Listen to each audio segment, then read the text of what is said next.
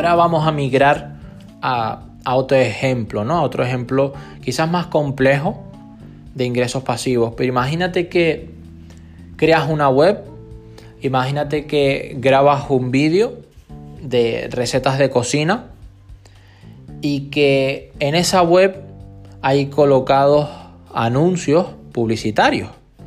Por ejemplo, por medio de la empresa publicitaria de Google, que se llama Google AdSense. Pues bien, las personas que están viendo tu vídeo de recetas de cocina, mientras tú les estás aportando valor y se están interesando por el contenido, por el servicio que tú les estás prestando, muchas otras personas están haciendo clic en esos anuncios. Por lo tanto, esos clips que están haciendo en, en esos anuncios te están dando a ti un dinero. Es decir, Google AdSense, la empresa publicitaria de Google, te está pagando, te está enviando dinero a, a la cuenta corriente.